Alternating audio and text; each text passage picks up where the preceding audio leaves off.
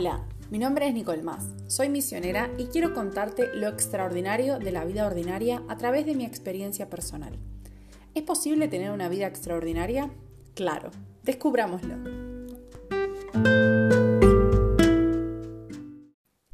Hoy desperté y no besé mi Tau, porque ella ya estaba en mi cuello.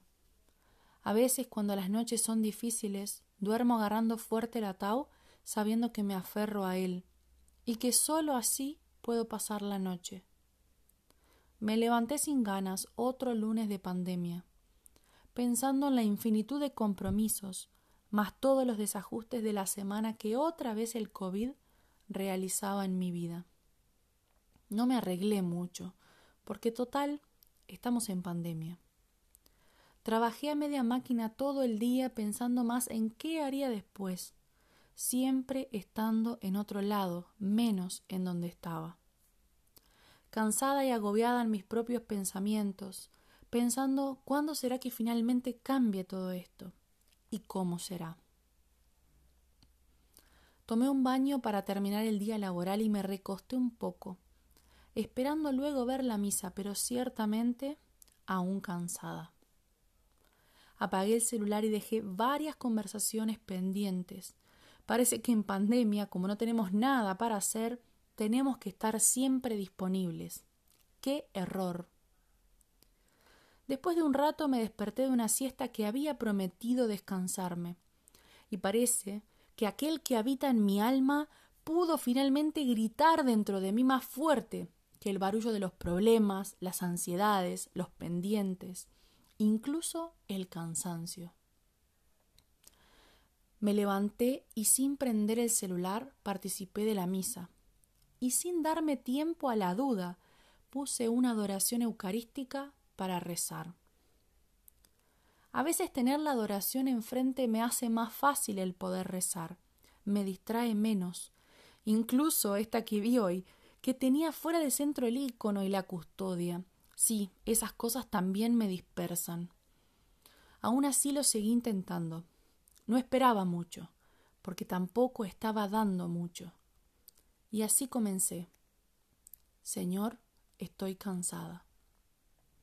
Cansada de todos los desajustes de mi vida en este tiempo, cansada de esperar, cansada del trabajo, me siento sola.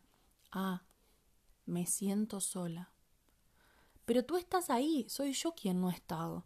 Perdón, perdón por tanta infidelidad. Quisiera que las cosas fueran diferentes. ¿Qué cosas? me interpeló el Señor. Y me encontré en respuestas vacías que me llevaban al mismo lugar. Todo lo que quería cambiar escondía miedos. ¿Cómo será después? ¿A dónde me llevas con esto? ¿Cuándo? ¿Cómo? ¿Por qué?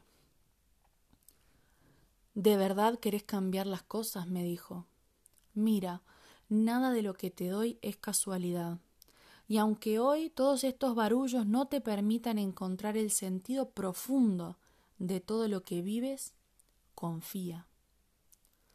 Sentía fuerte que mi corazón repetía confía, confía, y de repente ese confía se volvía algo concreto, sobre una situación concreta.